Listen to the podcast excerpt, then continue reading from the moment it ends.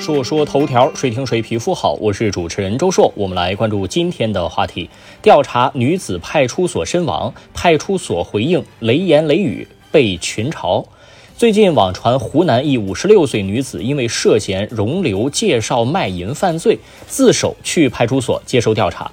根据官方通报，女子在等候讯问期间上厕所途中突然倒地，抢救无效死亡，原因是心源性猝死。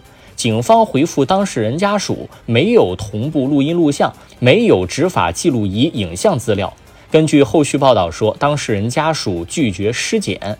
事发之后啊，有媒体联络当事派出所核实情况，接电话的工作人员答非所问，而且语出雷人，说我们家猪没有下载，我不养猪。公信力缺失是最危险的。每次遇到类似新闻都很纠结，一方面又想相信官方回应，另一方面又怕偏听偏信哪一方，自己都会变成傻瓜被人糊弄。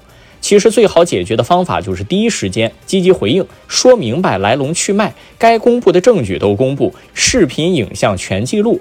回应质疑的最佳方法就是用事实去打脸。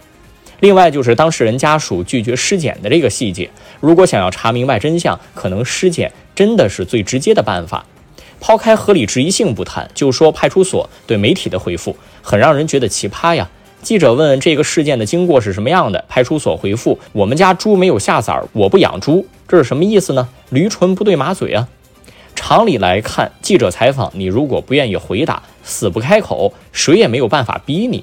大可以不用这种装傻充愣的方式，本身很简单的事实，公众需要答案，家属需要真相，媒体针对这个事儿采访也属于正常履职。